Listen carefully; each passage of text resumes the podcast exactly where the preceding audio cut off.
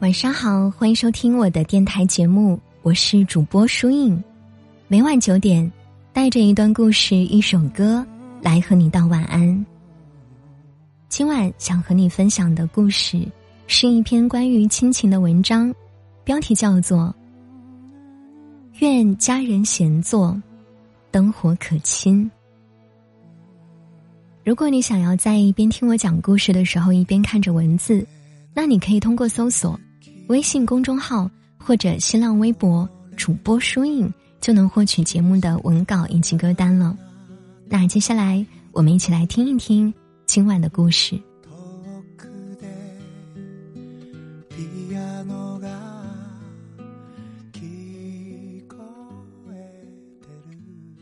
龙应台在目送中写道：“所谓父女母子一场，只不过意味着。”你和他的缘分，就是今生今世，不断的在目送他的背影渐行渐远。你站立在小路的这一端，看着他逐渐消失在小路转弯的地方，而且他用背影默默的告诉你：不必追。我们所有人都深爱着自己的父母。只是很少会有人可以直白的说出来，我们用着其他的方式去表达着我们的爱。或许我们的父母已经懂了。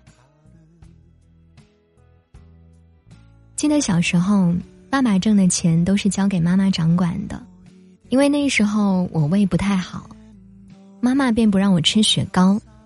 爸爸呢，他就偷偷的用他的私房钱，趁妈妈不在家的时候买雪糕给我吃。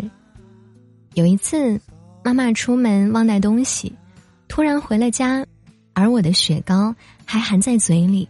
我当时非常的恐惧，看着妈妈。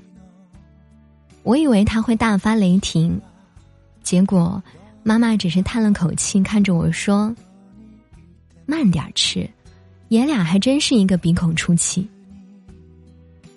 本来以为会引起一场世界大战，偷吃雪糕，加上爸爸藏了私房钱，可是却没有想到因祸得福，爸爸的零花钱变多了，我也可以光明正大的吃雪糕了。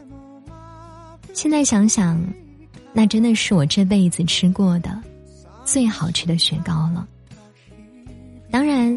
尔也有和爸爸妈妈吵架的时候，我生气了，我就会摸摸自己肚子上的肉，心想：那是爸爸妈妈赚钱养的呀。算了，我不和他们计较了吧。在他们老去之前，要真真正正的成为他们的骄傲啊！小棉袄总有一天也会成为你们的防弹衣。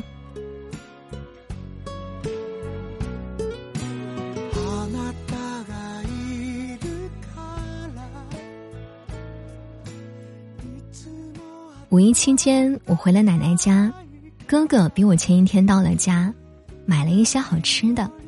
奶奶把大虾煮好后，让哥哥端了一点给大娘家的姐姐。哥哥捡了一些后，奶奶说：“够了，够了，捡那么多干啥？”当时哥哥打趣道：“就问奶奶，他说，怎么，送给您孙女吃，您还舍不得呀？”奶奶说。俺不还有个孙女儿吗？因为奶奶知道我第二天要回家了。当听到哥哥讲这个故事的时候，觉得奶奶好可爱啊，让我想起了小时候，爷爷会用筷子夹起一块肉说：“来，小孙儿吃小肉肉。”其实小时候的我是不爱吃肉的，除非那块肉。是爷爷家的。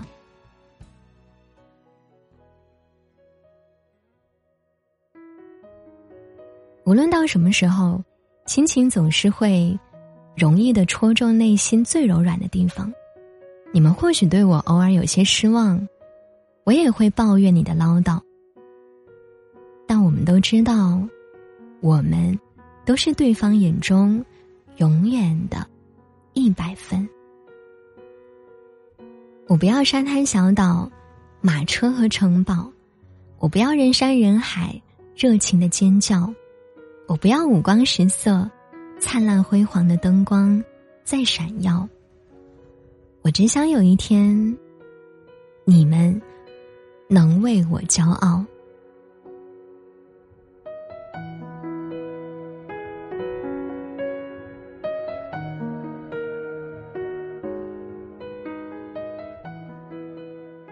好啦，这就是今晚想和大家分享的文章了。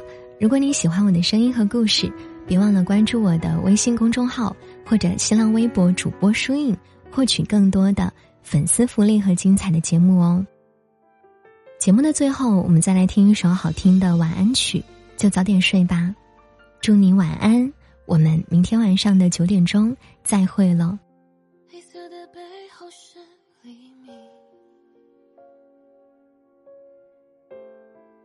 以为来日方长，所以别把梦吵醒。时间它继续飞行，下一站机场门外，拥抱你的背影。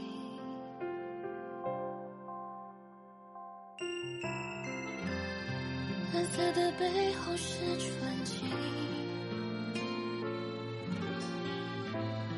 低下头俯瞰陆地上想念的眼睛，生命中有些事情，从没有原因说明一刹那的寂静。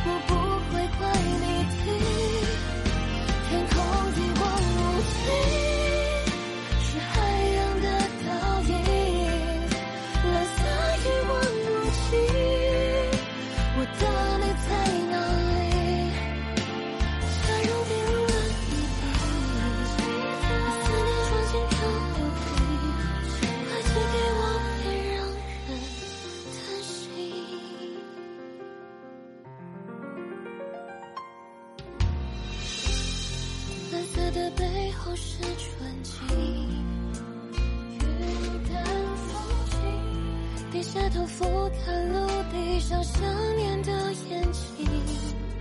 生命中有些事情，从没有原因说明一刹那的寂静。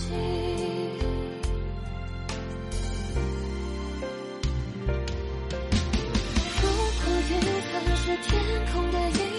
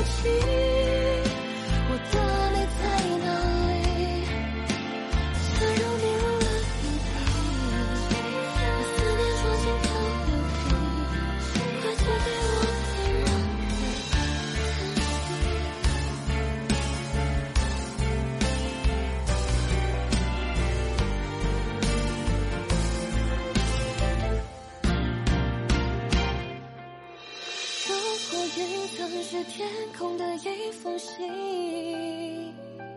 能不能再听一听听你的声音？就算是探秘